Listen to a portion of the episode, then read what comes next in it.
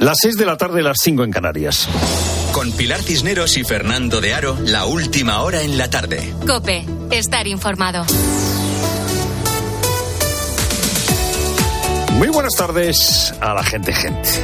Estamos hoy pasando una tarde de lobeos. Aquí en la tarde de Cope hemos estado en el norte de Castilla y León, en Zamora, escuchando a los ganaderos eh, que viven los ataques del lobo Hemos estado con los amantes del lobo, hemos estado cerca de los lobos. La verdad es que, como siempre, es un asunto complejo, porque el lobo es un animal precioso. Eh, cuando uno está cerca se da cuenta de las razones para cuidarlo y el ganadero pues tiene que defenderse eh, de un lobo que se expande, como nos decía Juan Manuel Soto, uno de los ganaderos con, con, el que hemos estado charlando. ¿Qué está pasando con la zona? Pues que el lobo vemos que va en aumento, el lobo se va expandiendo, va ganando cada vez más territorio. Hace pocos días oíamos que había un ataque de lobo ya en Valencia. La solución no es fácil, la solución no es fácil porque el lobo se expande, porque en muchos pueblos y en muchas zonas de España se ha perdido la cultura de defenderse del lobo.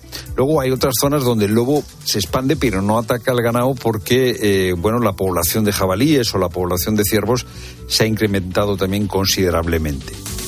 No hay soluciones sencillas para casi nada y esta tampoco la tiene.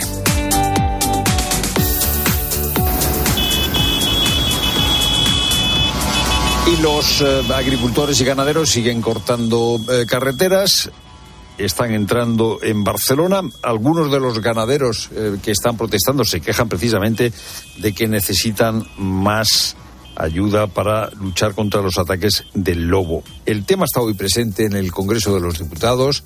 Sánchez ha prometido mejoras para eh, la cuestión de la cadena alimentaria, para eh, la ley de la cadena alimentaria, para mejorarla.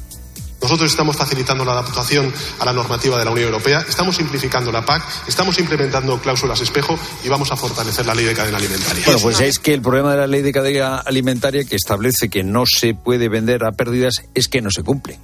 Es que em, no solo vale eh, escribir leyes, no solo eh, basta con escribir leyes. Eh, Fejó ha cogido la bandera de los agricultores, Mire, señoría, el problema de usted es que solo mostraría interés por el campo si la señora en ese momento, cuando estaba a punto de seguir su frase, eh, Francina Armengol, que tiene una eh, particular manera de ser presidenta del Congreso, le ha cortado el micrófono. Y Abascal eh, se pone del lado de los agricultores y critica tanto al PSOE como al PP. Pacto Verde, el de ustedes dos. La transición ecológica, la de ustedes dos. Y la Agenda 2030. Bueno, lo cierto es que después de haber charlado con los agricultores, con los eh, ganaderos, porque eh, ayer estuvimos en una de las tractoradas, la verdad es que no se sienten representados ni por los partidos de izquierda ni por los partidos de derecha, no se sienten representados por los sindicatos, no se sienten representados por las organizaciones agrarias. Y, y esto es muy llamativo. La protesta eh, se está organizando de forma espontánea, hay eh, instigadores o instigadoras detrás de la protesta, pero es una protesta, digamos que desvertebrada.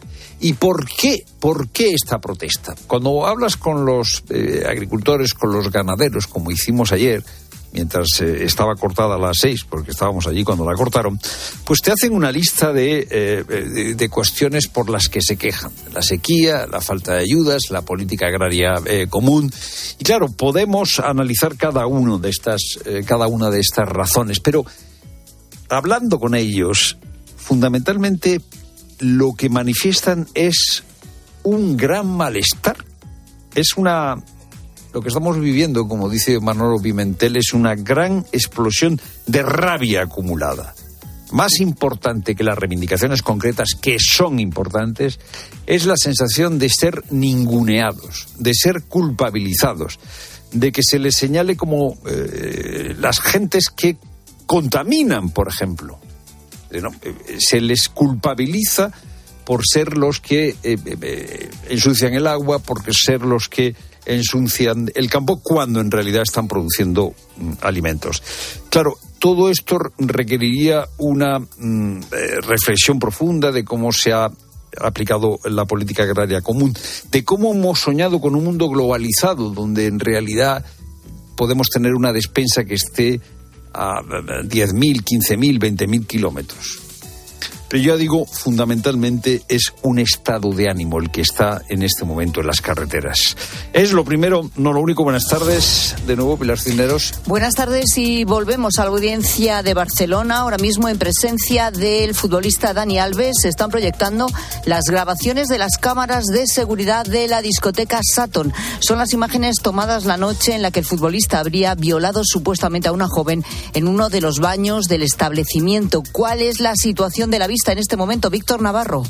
Dani Alves escucha y ve todo en primera fila, tiene las esposas en la silla de al lado, no va enmanillado en el interior de la sala, al lado un mozo de escuadra y mira fijamente, hemos podido escuchar algunas de las voces de la denunciante en aquel momento, de la cámara que llevaba en el pecho el mozo de escuadra y que se activó accidentalmente. Escuchábamos a la víctima decir no quiero, no quiero, eh, lloraba desconsoladamente, el mozo le explicaba que podía entrar voluntariamente dentro de ese lavabo y decir que no, que cambió la ley por eso, le explicaba el mozo de escuadra a la denunciante. Ahora se estaban proyectando las imágenes de las cámaras de la sala VIP de la discoteca. La presidenta del tribunal ha dicho que no distinguía a la gente, le están ayudando a distinguir a los protagonistas de aquella madrugada y al acabar estas visualizaciones de las cámaras e iremos ya con la declaración de Dani Alves. Si acaba tarde, se alargará hasta la jornada de mañana las conclusiones de la acusación y de la defensa.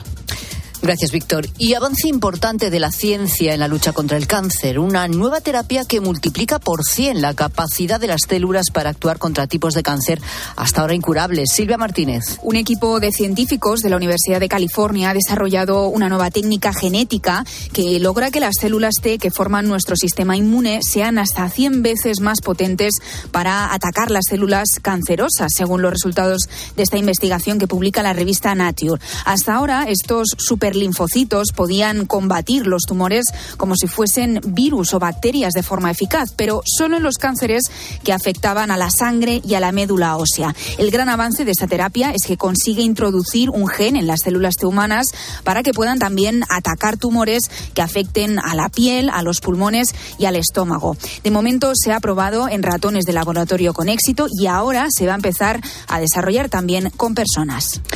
Y el principal sindicato de docentes, AMPE, pide al Gobierno que negocien ya la regulación de la formación y acceso a la profesión. A través de una carta, el Ministerio de Educación solicita que se convoque una mesa sectorial para ello. En algunos países, como Eslovenia o Portugal, la formación continua es obligatoria y un requisito es si el profesor desea promocionar o aumentar su salario. En otros, como en Austria o Bulgaria, este reciclaje es indispensable para poder ejercer como profesor. Son algunos ejemplos que muestran que esta formación es primordial para un sistema educativo adecuado y de calidad. Los estudiantes de, tercero de la ESO de 2022 eh, no son más competentes que sus homólogos del año 2000. O sea, después de más de 20 años de, formación y de incorporación de nuevas metodologías y de innovación, pues eh, lamentablemente los resultados no son los, no son los deseados es José María Moya, profesor y director del periódico Magisterio. En menos de una hora, en la linterna de COPE, vamos a hablar sobre educación y la formación de los profesores. Será, como te digo, en menos de una hora, a partir de las 7. Y te estamos contando la previa del partido de ida de la segunda semifinal de la Copa del Rey entre el Atlético de Madrid y el Athletic Club de Bilbao. El partido empieza a las nueve y media. Raúl Iñares. Buscan pasar a la final que se disputará en la Cartuja. Esta es la última hora del partido. Antonio Ruiz. Con el Metropolitano casi lleno a reventar, el Atlético Madrid buscará eh, tomar ventaja en el eh, primer asalto de la semifinal de Copa esta noche eh, frente al Atlético con las cosas más o menos claras para el Cholo que ayer probó un 11 y si lo mantiene sería Oblak en la portería con Molina, Savic, Bissell, Reinildo Lino, Coque de Paul Barrios, Morata y Griezmann en la punta del ataque. Martín Presa, presidente del Rayo Vallecano, descartado este miércoles en Onda Madrid una reforma del estadio de Vallecas por falta de financiación. Sin embargo, ha dejado la puerta abierta a un nuevo estadio.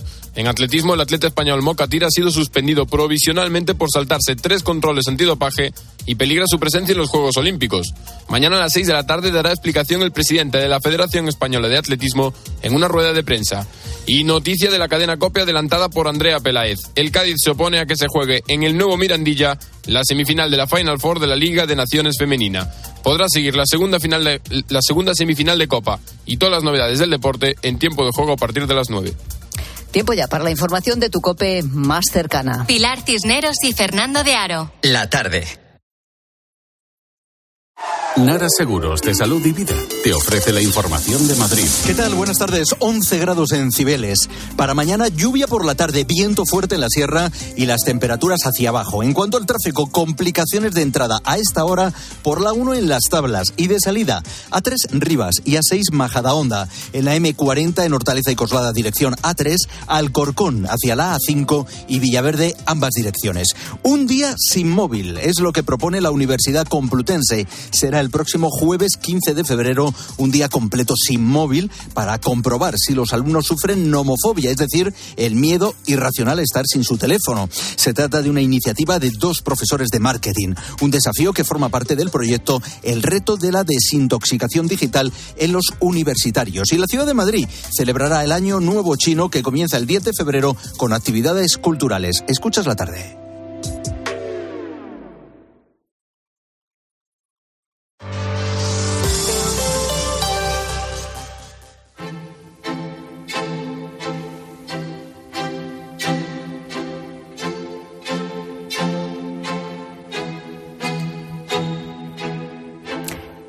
Seis mil novecientos sesenta y un metros.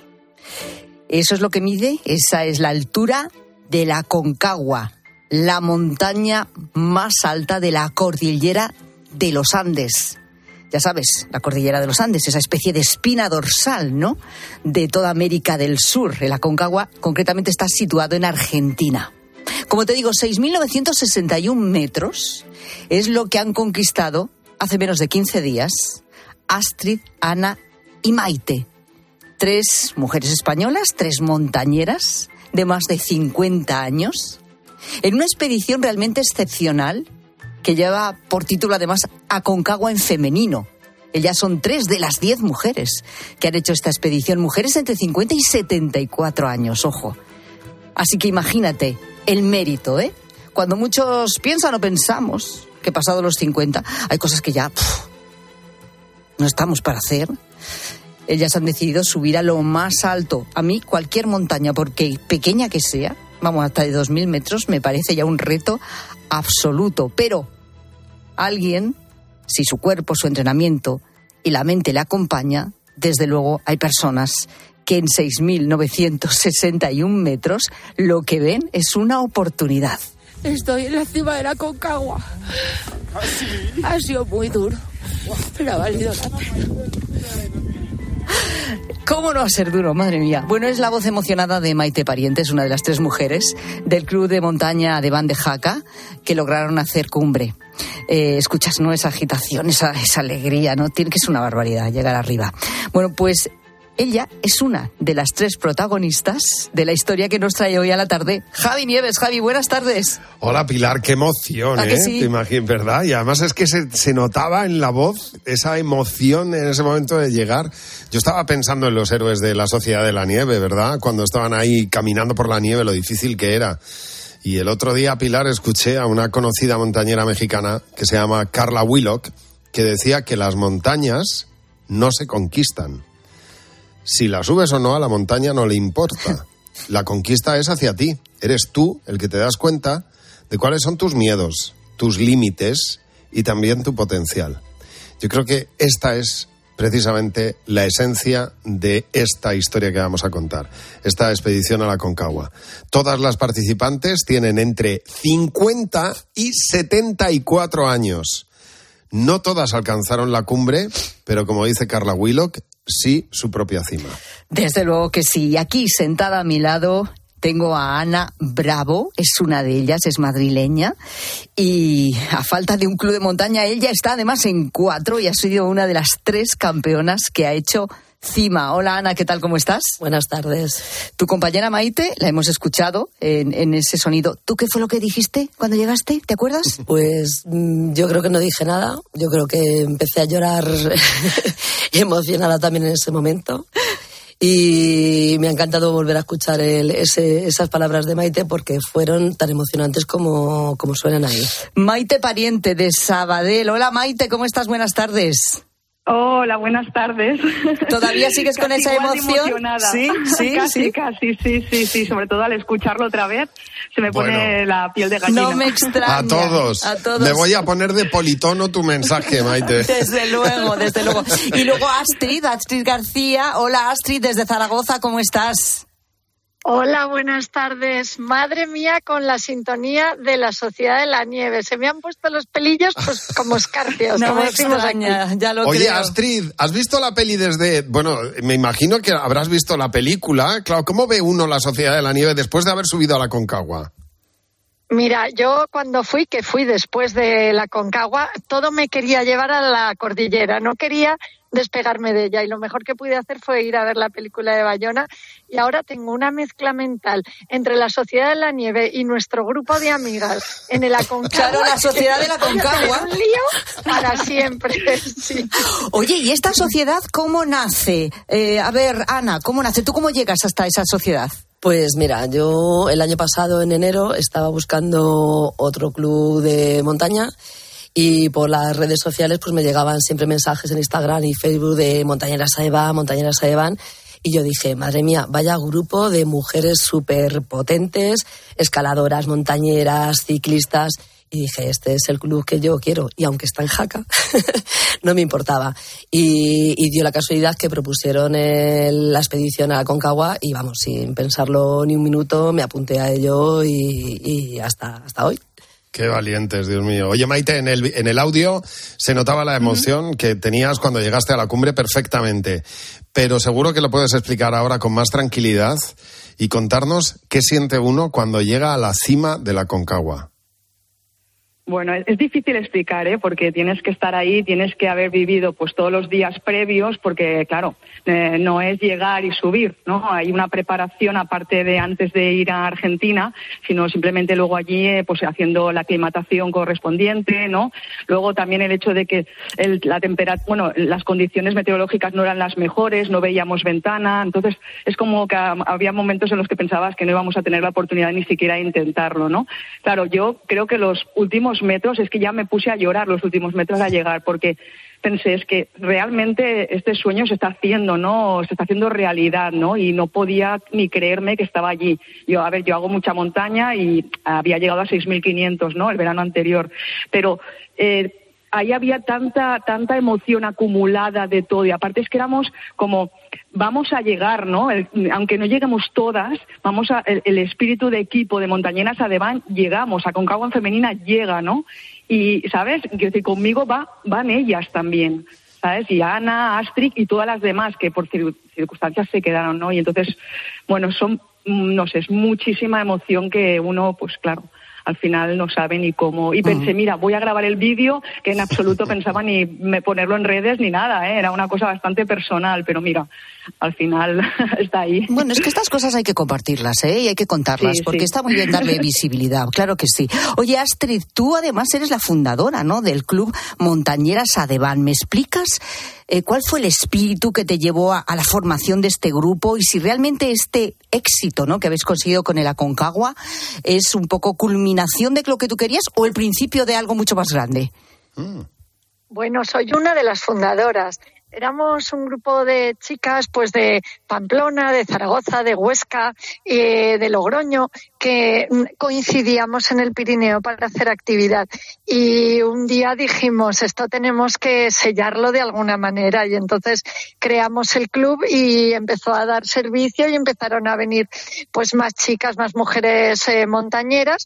Y a fecha de hoy, pues somos un montón de gente. Y la verdad que la Concagua en femenino, este proyecto, pues ha sido increíble, pero realmente es una actividad más del club. Lo que ocurre, pues que ha sido la primera que hemos hecho en altitud ha tenido éxito, hemos logrado eh, pues comprometernos un montón de mujeres y prepararnos, ir a por ello y entonces ha tenido más visibilidad. Pero realmente nuestra función es intentar pues eh, eh, enamorar a las mujeres con la montaña, que vengan a realizar actividad allí porque es una fuente de vida, de, de de fuerza para nosotras y eso luego lo aplicamos a la vida y, y entonces pues estamos como como eh, en forma en nuestra vida. Hombre, totalmente, vamos, totalmente. Oye, Pilar preguntaba por el futuro, pero yo, Ana, te voy a preguntar por el pasado, porque claro, esto no es una cosa nueva que se os haya ocurrido y que os haya dado ahora por subir a la montaña, ¿no? Llevas una vida entera dedicada a la montaña, Ana. Pues sí, llevo pues, mm, pues eso, toda la vida, desde pequeña que iba mi padre por los montes del pueblo en verano. ¿Por dónde? ¿Por qué pueblo? Eh, mis padres son de Guadalajara y bueno, pues por la sierra, siempre en verano lo típico que ibas al pueblo y mi padre es el que yo creo nos ha metido el gusanillo ahí de, de la montaña y de siempre siempre me ha gustado. Y siempre he ido hasta pues mm, cuando era más jovencita hasta donde podía porque claro luego las condiciones de nieve y demás pues no te permite seguir. Pero una vez que conocí los crampones mm, dije aquí ya no aquí ya no aquí ya no aquí ya no hay fin aquí ya no hay fin. Y esto va a ser todo para arriba para arriba ya que mm, conquistar cumbres que es, es cierto allí nos decían que las cumbres no se conquistan que se intentan, se intentan, porque la montaña es la que muchas veces te pone en, tu sitio. Y entonces, pues, eh, subir a esa maravilla y ver, mm, pues, cuando llegas a la cumbre, las satisfacciones, ver todo lo que te rodea y lo pequeño que eres en un momento dado. Y Maite, ¿tú cómo, cómo empezaste en esto de la montaña? Bueno, yo no fue de hace tanto, ¿eh? yo llevo unos 13 años en la montaña. Empecé con mi pareja. Ah, yo antes había hecho otro tipo de deportes, pero nunca me había llamado la atención y fue empezar a conocer pues las montañas del Pirineo de aquí catalán y tal y no sé, yo creo que es que te engancha, te envuelve y es que no puedes ya dejar de pensar. Siempre haces montaña y estás pensando en el próximo objetivo y es eso, ¿no? Un poco el ir superándote y lo que antes se comentaba, ¿no? Es que te ayuda también mucho en tu vida personal, en tu vida profesional, ¿no? Porque has de tener mucha mucha pasión, pero también la mente bien puesta, ¿no? Con los pies en la tierra, ¿no? Porque tienes que tomar decisiones muchas veces que tu vida depende de ello, ¿no? Y bueno, pues eso, que me enganchó de tal manera que es que yo ahora mismo no podría vivir sin hacer montaña. ¿Qué tendrá? ¿Qué tendrá la montaña para, pues que, para que sea una droga de verdad como, como es? Oye, cuando hemos, cuando hemos empezado a hablar de esta expedición a la Concagua, hemos dicho que erais unas mujeres entre 50 y 74 años. A mí me, me interesa, Astrid, por ejemplo, que nos cuentes tú la historia de Amelia, que es la veterana con 74 años, que me imagino que habrá sido para vosotras pues una inspiración. Totalmente, es que es como un hada, es un hada en nuestro grupo. Porque, bueno, pues Amelia cuando vino al club, hicimos una de esas asambleas que tenemos que hacer como todos los clubs, y entonces vino pues una señora, una, señora, una, señora, que parecía más mayor que nosotras, que ya somos señoras. Y, y, entonces nos dijo, bueno, pues aunque es, eh, tengo mis años, aún no he llegado tarde para encontrar un sitio así eh, que es el que quiero, en el que quiero estar. Y la verdad que cuando oímos eso dijimos, pues ya ha valido la pena lo que hemos hecho, porque si ya hay, hay alguien que, que ve que lleva toda una vida de montañas y ha encontrado un lugar pues donde tener un montón de amigas con las que compartir actividad, pues ya es bien empleado el esfuerzo. Y bueno, y entonces pues Amelia eh, siempre estaba detrás un poco mío de Astrid, quiero subir más altitud de la que de la que he hecho hasta ahora, que su último pico había sido en Nepal, en el Island Peak, un, un 6.000, 6.062 creo que es. Y bueno, quería subir más, pero esto lo había hecho hace 10 años, o sea, como con los 62, 63.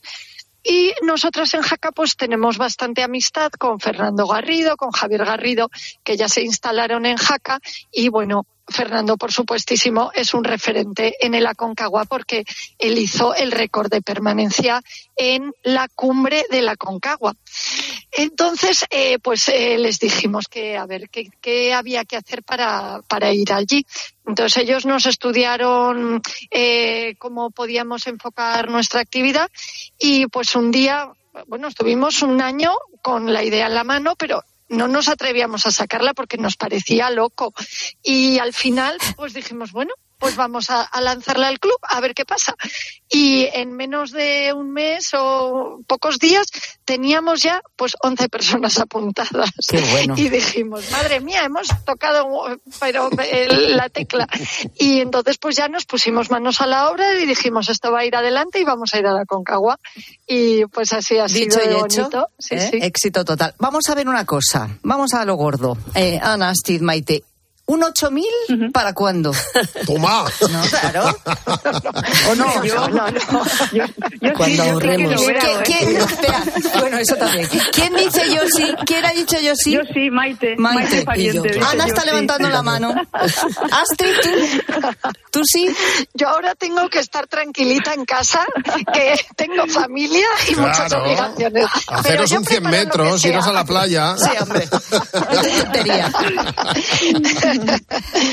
Bueno, pero hay, Sí, hay sí, posibilidad. es que- a, ver, a ver, vamos a ver una cosa. Tenemos a un montañero, que es Carlos Soria, que acaba de cumplir 85 años Y tanto. Verdad, y sigue barbaridad. intentando subir 8000 y dice que si el cuerpo aguanta y ya sabéis que está muy en forma que lo va a seguir intentando su próximo reto es el Daulagiri porque es que le caerán dos me parece para los 14 de 8000 Sí. pues oye yo creo que es un ejemplo Sí, ¿no? sí. o no Es un Y ejemplo. Desde un luego, ejemplo. por edad no vamos a dejar de hacer nada. Eso está claro. Lo único es eh, la logística y ya organizarlo Ya. en nuestras vidas. Pero es verdad que la, la edad no nos puede limitar No, no. A, ni- a, a perseguir ninguno de Qué bueno. nuestros sueños. Ana ¿qué dices? Pues que yo encantada. Yo sí hay propuesta. Primero hay que ahorrar, que sale bastante caro. Bueno, Bueno, las expediciones. por pero favor. vamos, pero por, por fuerza, energía Por y por ganas. ganas, vamos, eso no. A Concagua Bueno. en femenino que puede convertirse, ¿por qué no?, dentro de un año, un año y medio, dos años en Everest en femenino o, o en femenino, Brad Pitt en femenino, vete tú a saber.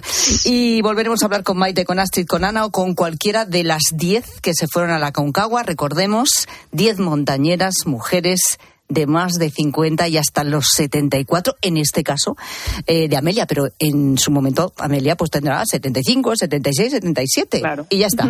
Oye, ha sido un placer conoceros, ¿eh? Enhorabuena de nuevo a las Igualmente. tres. Muchísimas gracias. Muchas gracias. Muchas gracias a cracks, vosotros.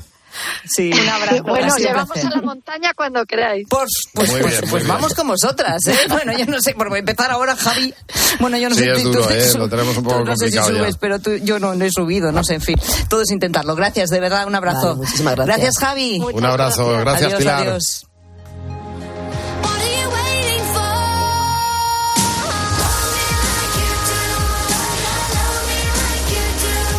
Qué bueno, ¿eh? Bueno, luego eh, la montaña. mm, mira, Fernando sí. Fernando sí sube montañas. Eh, de los que estamos aquí, Rosa, el Fernando es el único montañero del grupo. Yo pocas veces. Sí.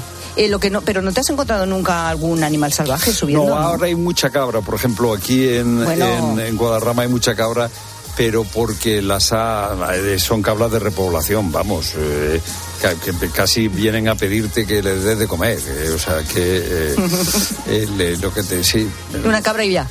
sí, Culebrillas, nada, las, las del río, ¿no? No, no, alguna vez he visto alguna eh, alguna víbora así pequeñita en el en el en- en- en- bueno, en el cereal, en el cereal, si el cereal está alto te metes por ahí y no conviene, no Es conviene. Eh, Bueno, hablamos de esto porque estamos preguntando a la gente. Gente, es decir, a ti que nos escuchas, ¿cuándo te has encontrado con un animal salvaje y te ha pegado un buen susto?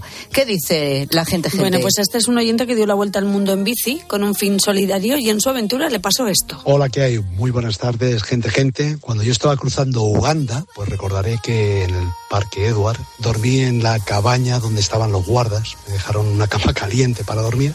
Y a mitad de noche, pues tuve que ir a hacer un pis. Y fui a la letrina y la letrina estaba un facochero gigante. Y yo poco a poco, marcha atrás, me volví otra vez hacia el camastro. Pero lo peor fue por la mañana cuando me levanté, que estaba toda la puerta llena de facocheros y no pude salir hasta por la tarde cuando llegaron los guardas a podérmelos quitar de encima. Miedo no, lo siguiente, lo que pasé. Un abrazo muy fuerte. el colmillo, el colmillo del facochero ahí, ¿eh?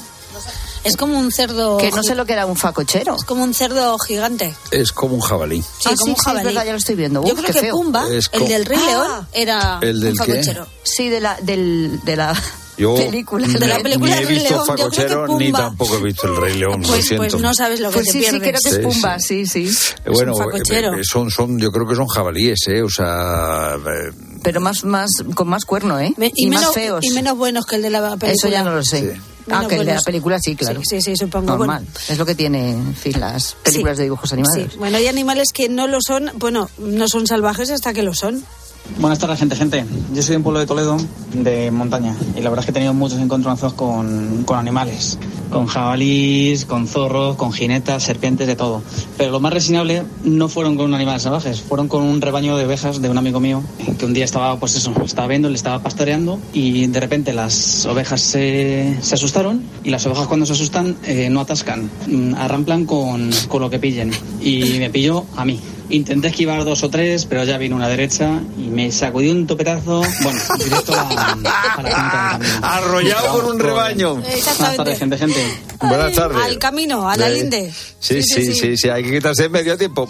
Exactamente. Bueno, es que cuando te confías, fíjate, porque Dani es el bromista del curro, en fin, que es simpático. Barcelona y mi trabajo estaba a los pies del Tibidabo. Oficinas dentro de una nave industrial. De pronto voy a ver a una compañera y sale ella y al lado de la puerta había una serpiente enorme. Dijo, ya está, este es Dani que me está dejando aquí una serpiente de plástico para meterme en el susto y fue a tocarla. Cuando el bicho se movió, metió un grito. Lo fuerte fue que la, la serpiente se metió en un armario y el jefe dijo, ya saldrá, ya saldrá. ¿A dónde? Dijimos todos. Bueno, pues eh, durante meses estuve yendo al lavabo con miedo porque el bicho nunca apareció. Nunca apareció el bicho. Bueno, porque se metería por alguna rendija. Claro, pero por eso yo entiendo a Dani seis meses yendo con miedo al baño. Pensando que esa se podría volver. Hombre, que el bicho estaba ahí dentro. O a otros se le hubieran quitado las ganas. Eh, sí, eh, vamos, seguro. Qué En miedo. fin, ¿no? bueno, ¿y No tú qué, tú que nos escuchas? cuando te encontraste cara a cara con un animal salvaje que no te esperabas? Oye, a lo mejor no te iba a hacer nada, pero el susto, ese no te lo quitó nadie. Queremos que nos escribas a arroba la tarde cope, a facebook.com barra la tarde cope y nos lo puedes contar, claro, en nuestro WhatsApp a través de una nota de voz en el 607 15 0602. Pilar Tisneros y Fernando de Aro. La tarde. Cope, estar informado. ¿Buscas diversión? A las 10 de la mañana la tienes asegurada en Herrera en Cope. Buenos días. Buenos días, Alberto. ¿Y usted a qué es alérgico? Tengo alergia a las angulas. ¿Cómo se hace una prueba de, de angulas que no que era inédita en esa, en esa consulta? de- claro, de- claro, claro, interesante. Mi poder adquisitivo no me permitía comprar angulas. Compré unas anchoitas y un poco de pescado y llevé un tubo de ensayo pequeñito. Les pedí que por favor que si me, da, me regalaban dos angulas. Y pregunté, ¿les debo algo por las angulas? Y dice, no, hombre, no. Todo sea por la ciencia, me dijo el pescadero. Escucha Herrera en Cope.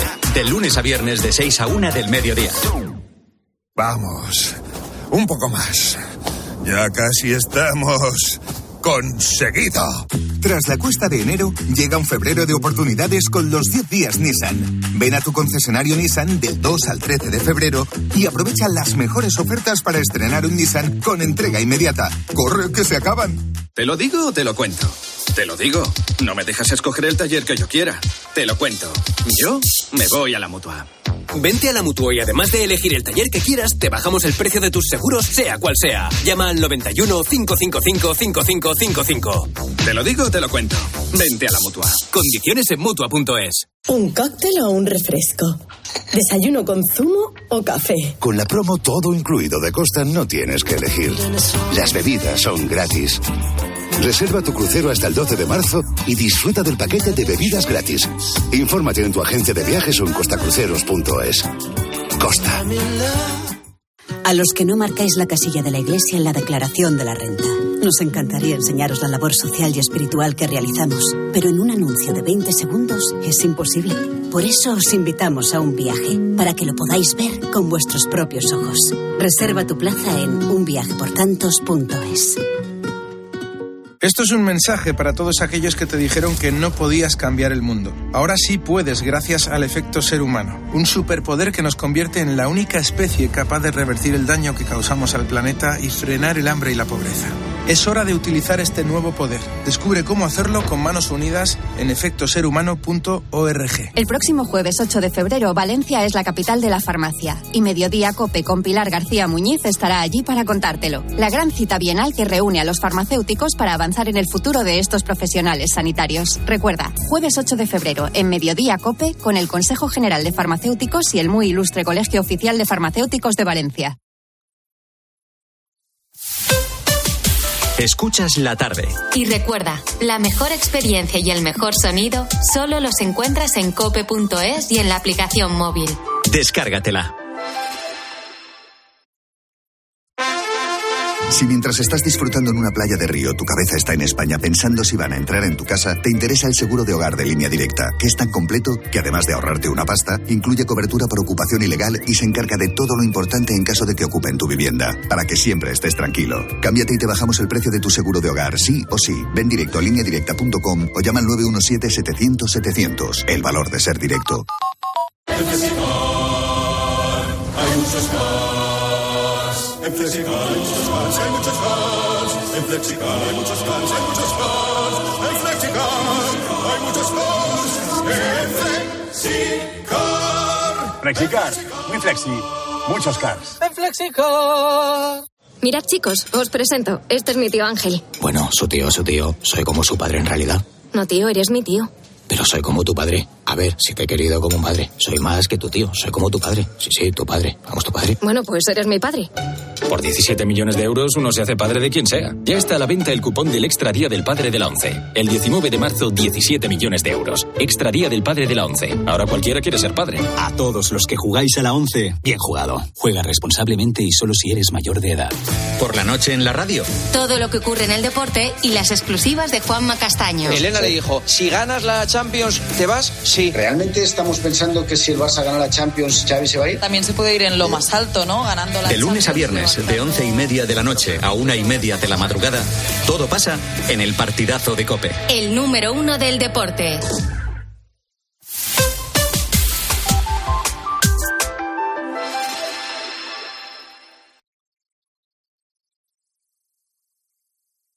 Escuchas la tarde. Con Pilar Cisneros y Fernando de Aro. Cope, estar informado.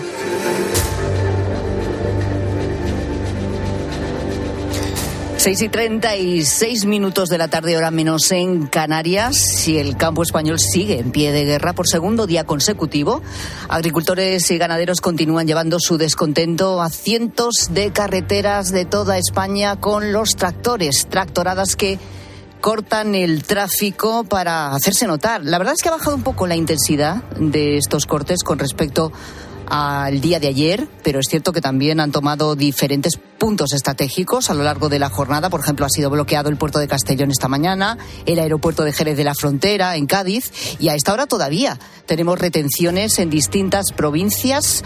Así que en la tarde queremos saber dónde están los problemas más importantes. Información de servicio para ti que estás también en carretera.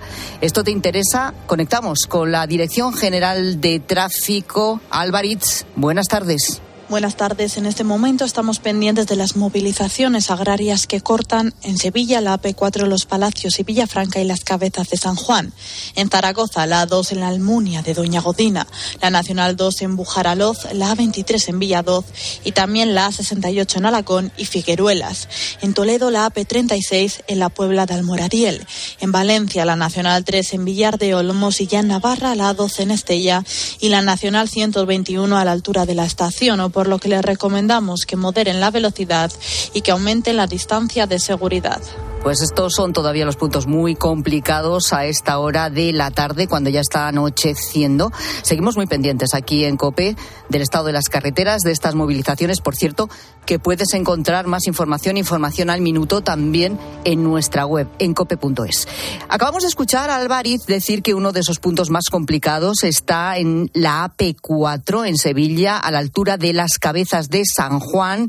Eh, allí la Guardia Civil eh, ha intentado desalojar algunos eh, tractores, pero estos han vuelto a la zona y entre ellos está Curro Ferreira. Hola Curro, ¿qué tal? Buenas tardes.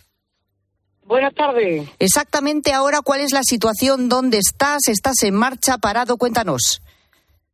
Pues ahora mismo hemos salido dirección a Lebrija, puesto que ya llevamos tractores y sería un peligro circular de noche con ellos.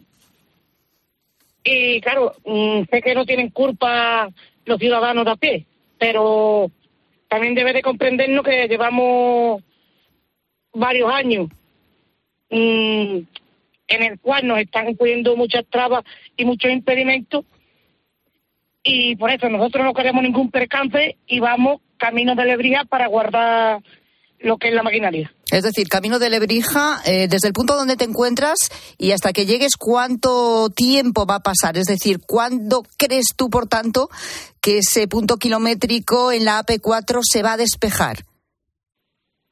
Esto puede tardar entre unas dos horas, dos horas y media.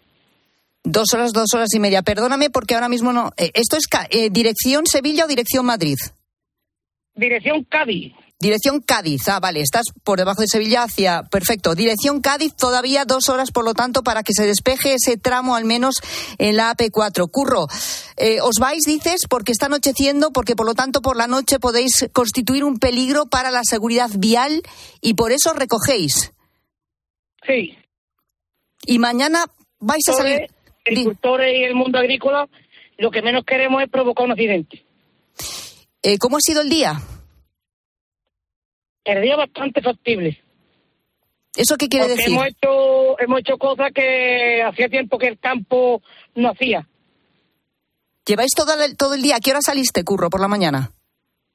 Pues nos reunimos a las 7 de la mañana en un punto en Lebrija y salimos dirección hacia Jerez, dirección Trebujena Cádiz, dirección La Cabeza, que es el punto que nos hemos situado nosotros, y dirección El Cuervo de Sevilla. ¿Y qué vais a hacer mañana, Curro? Eh, te voy a contestar lo mismo que le he contestado a todas las cadenas que me han intentado que yo te lo diga.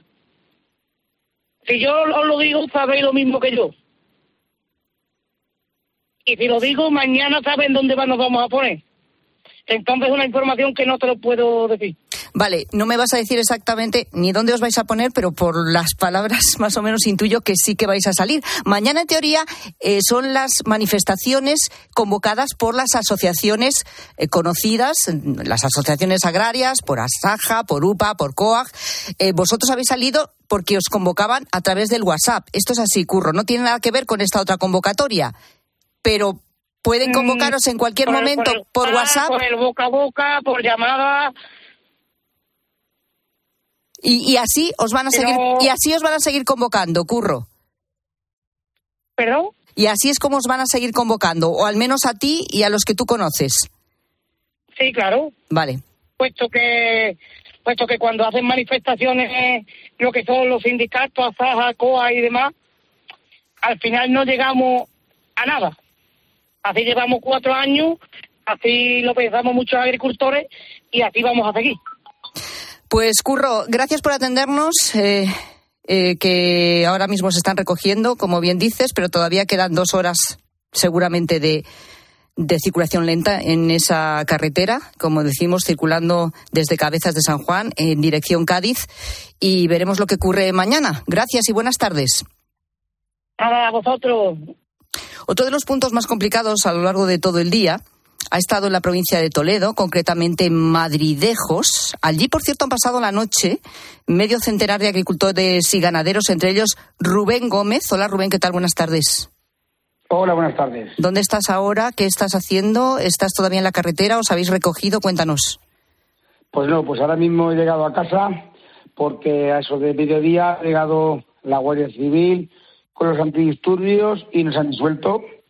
Entonces, eh, nosotros pacíficamente nos hemos retirado porque no somos delincuentes, somos agricultores, no buscamos enfrentamientos con la Guardia Civil, ni muchísimo menos, queremos solamente protestar y que nos escuchen. Entonces, pacíficamente, ahora sí alrededor de las 3 del mediodía, eh, nos hemos ido, hemos recogido todo lo que había por allí, nos hemos ido y, y bueno, yo ya está- estoy en casa ahora, eh, que me voy a duchar y, y tenemos una reunión ahora. Eh, Rubén, eh, la jornada de ayer, eh, la verdad es que mm, por lo que pudimos contar aquí, y nuestro compañero Fernando de Aro además estuvo presente en eh, las manifestaciones y las tractoradas de Castilla y León en diferentes puntos de las seis, y la Guardia Civil simplemente acompañaba a los tractores y no intervenía. Es decir, ha habido un cambio en ese sentido eh, con respecto a la jornada de ayer. Sí, sí, total, inclusive esta mañana. O sea, la Guardia Civil, lo que es local, en todo momento acompañándonos, ayudándonos, eh, dándonos, blindándonos seguridad en el tráfico, aunque eh, he de decir, camioneros, todos mm, de acuerdo con la manifestación, no hemos tenido ningún altercado con ninguna persona, con ningún civil. Se debe decir que las ambulancias la han dejado siempre paso, coches con embarazadas, con niños, con ancianos, con coches con preferencias que iban a centros de salud. Todo eso se la ha dejado pasar, sin ningún tipo de problema. Y bueno, y luego hemos hecho cortes intermitentes. Sí es cierto que, según han dicho, la Guardia Civil puede llegar allí un teniente coronel y serán órdenes de arriba que había que desalojar y hemos cogido y nos hemos ido. Vale. Oye, Rubén, eh, dices que tenéis una reunión esta tarde, me imagino, para decidir si seguís saliendo o no. Eh, entiendo por lo que me dices que a esta hora de la tarde no sabes todavía si mañana vais a salir a la carretera. Eh, salir, las protestas van a seguir.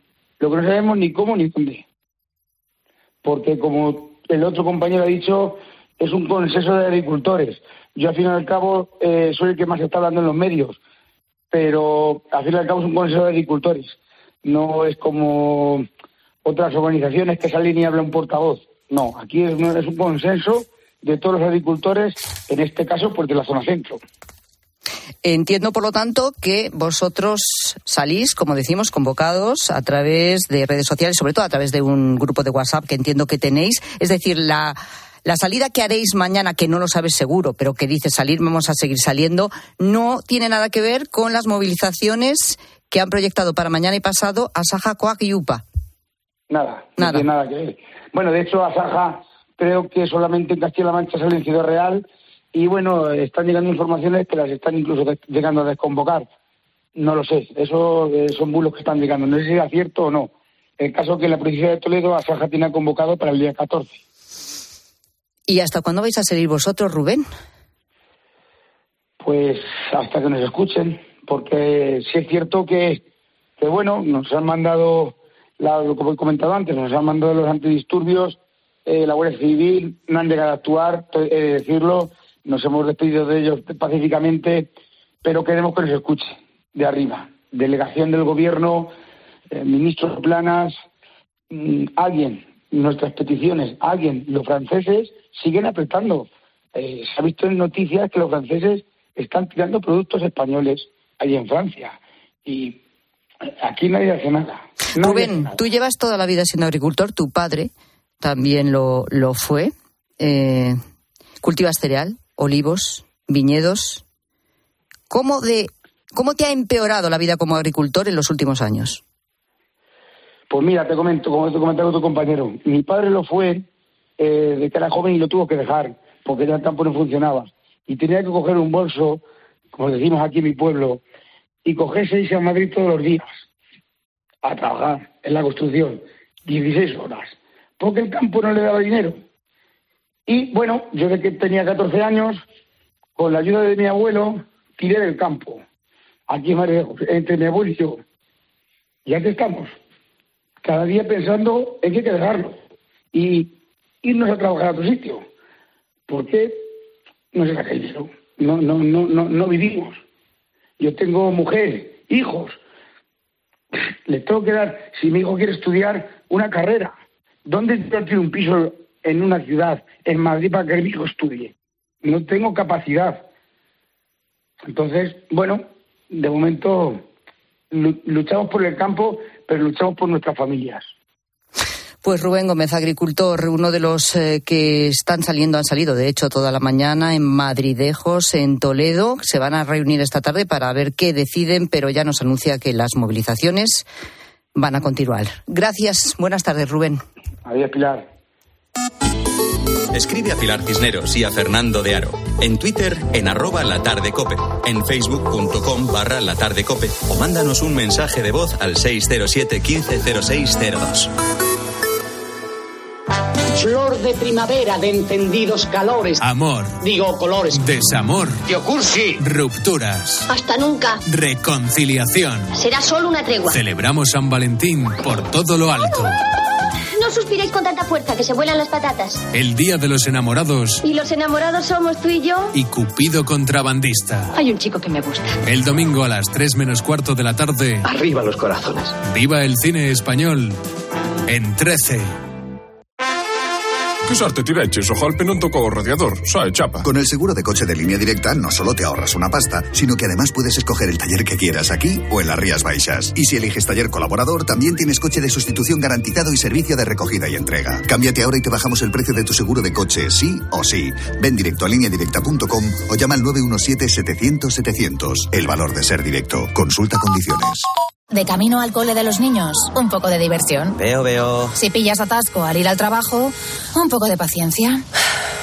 Ya no llego. Si vas al súper a hacer la compra, un poco de memoria. Plátanos y yogures. Y para todo eso, los nuevos combustibles 100% renovables de Repsol. En tu día a día, algo nuevo te mueve con los combustibles 100% renovables de Repsol que puedes usar ya en tu coche. Encuéntralos en más de 50 estaciones de servicio y a final de año en 600. Descubre más en combustiblesrenovables.repsol.com. Oye, pues me gusta bastante. ¿Lo tienes en una talla más? ¿Una talla más? ¿El sofá? Ay, perdón, perdón, perdón. Quería decir una plaza más. Hasta el 29 de febrero llegan las rebajas del hogar del corte inglés. Hasta el 50% de descuento en sofás, iluminación, muebles y decoración. En tienda web y app. El corte inglés.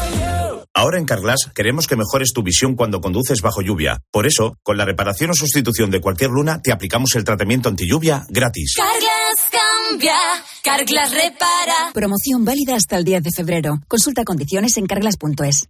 Más que 60 consigue un sexy 60% de descuento en tus nuevas gafas. Infórmate en soloptical.com. Soloptical, solo grandes ópticas.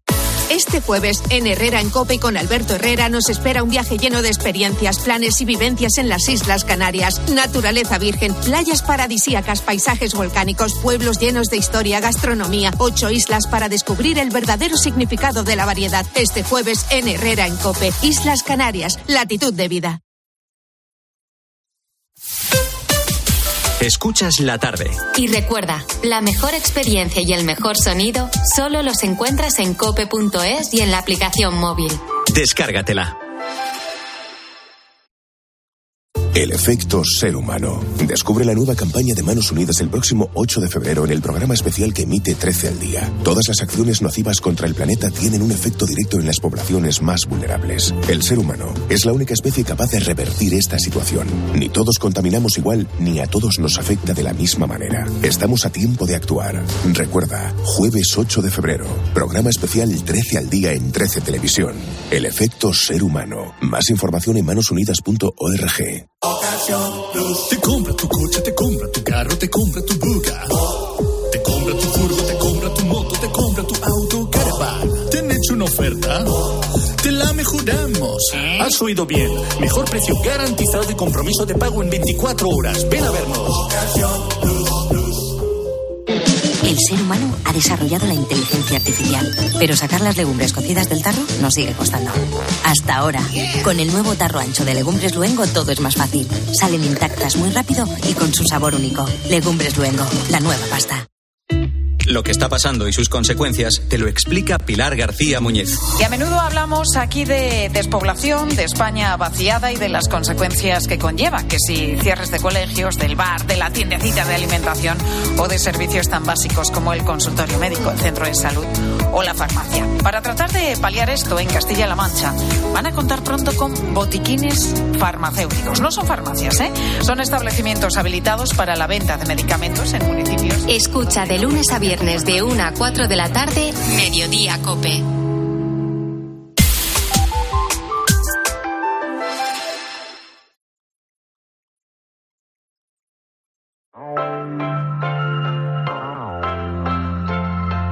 Pilar Tisneros y Fernando de Aro. La tarde.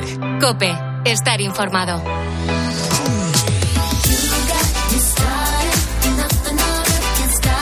Miércoles 7 de febrero y hoy en la tarde un protagonista por encima de cualquier otro que ha sido el lobo. Y a cuenta del lobo, pues te estamos preguntando si alguna vez has tenido un encuentro con algún animal salvaje y qué fue lo que ocurrió. ¿Qué dice la gente, gente? Pues que es muy bonito vivir en el campo rodeado de toda esta fauna, Pilar. Hola, buenas tardes, gente, gente. Nosotros vivimos en el campo y una vez recuerdo que paseando con uno de mis perros por el camino donde vivimos, nos encontramos con un jabalí. Me quedé petrificada, me dio muchísimo miedo. Menos mal que no llegó a vernos, se dio la vuelta y fue por otro camino porque si no y más que nada porque pensaba que a lo mejor iba a atacar a mi perro. Y bueno, nosotros hemos visto fuera de, de nuestra parcela, o sea, súper cerca, zorros, camaleones, bueno, serpientes, de todo, la verdad. Es muy, muy bonito vivir en el campo, a Pues pesar de los sustos. Claro. Bueno, El sí. camaleón es una maravilla. Bueno, y te puede pasar en el campo y en la ciudad. Tú dime que te vas a comprar unos zapatos y dentro de la bota te encuentras eh, con el premio. Hola gente, gente, buenas tardes. Estábamos veraneando en Águilas, paseando por la calle una tarde de domingo y había una zapatería y nos paramos a ver el escaparate. Y empecé a ver que algo dentro de la tienda se movía. Pues me di cuenta de que era una, una culebra.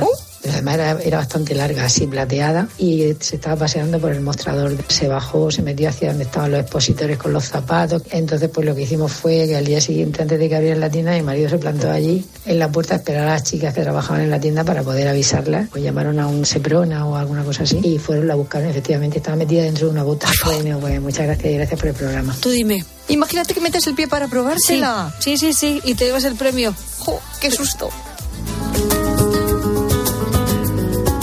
Foto del gran Joan Colom, foto histórica en blanco y negro de una calle con adoquines, de la esquina grande de una calle, con una panadería, con una casa con balcones estrechos, con una iglesia que vuela sobre arbotantes sólidos, una calle con mucho ajetreo.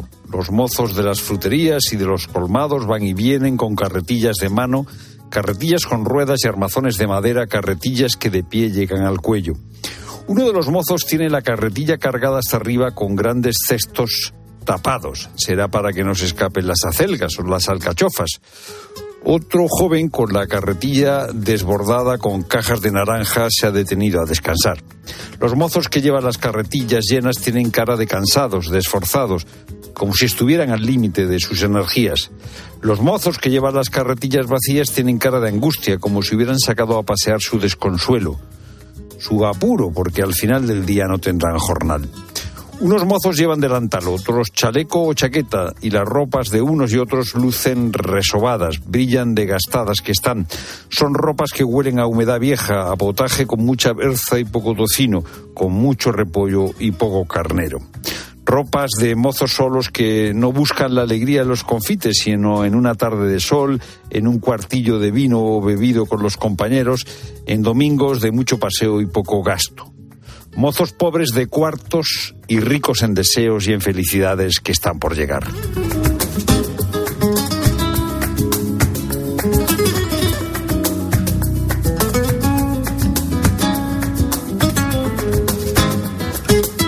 Dos minutos para las siete, cae la tarde, la radio continúa, llega la linterna con Ángel Espósito.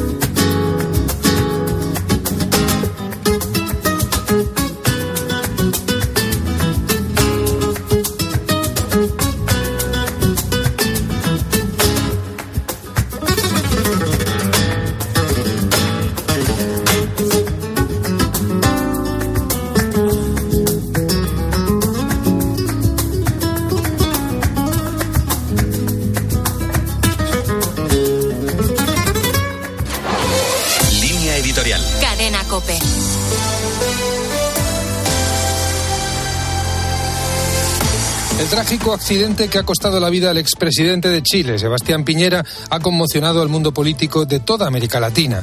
Piñera alcanzó la presidencia como candidato de una derecha en pugna con la democracia cristiana. Su primer mandato, que abarcó de 2010 a 2014, estuvo marcado por la eficacia en la gestión, pero el segundo, que empezó en 2018 y terminó en 2022, no estuvo exento de polémica al no saber dar una respuesta adecuada a las violentas manifestaciones promovidas por la izquierda radical que recorrieron el país andino en abril de 2019. Esas alteraciones provocaron una convulsa reforma y transición política que aún no está resuelta. Piñera sufrió un proceso de destitución en 2021 que le condujo al final de su vida política. El perfil de Sebastián Piñera es el de los políticos que, aunque no estén en primera fila, nunca se retiran. Durante sus mandatos logró importantes reformas económicas y laborales que impulsaron la inversión y el crecimiento y ejerció como referencia de autoridad para una derecha que necesitaba romper cualquier vínculo con la dictadura. El luto declarado por el presidente Gabriel Boric ante la muerte de Piñera coincide con la tragedia de los incendios que han asolado la región central de Valparaíso, generando nuevo desaliento en una sociedad con grandes potencialidades que no termina de encontrar el marco institucional y el liderazgo político necesarios para un progreso tranquilo, atrapada entre las propuestas de una nueva constitución que no acaba de cuajar y con un gobierno de izquierda que trata de no caer en la radicalidad de algunos de sus socios.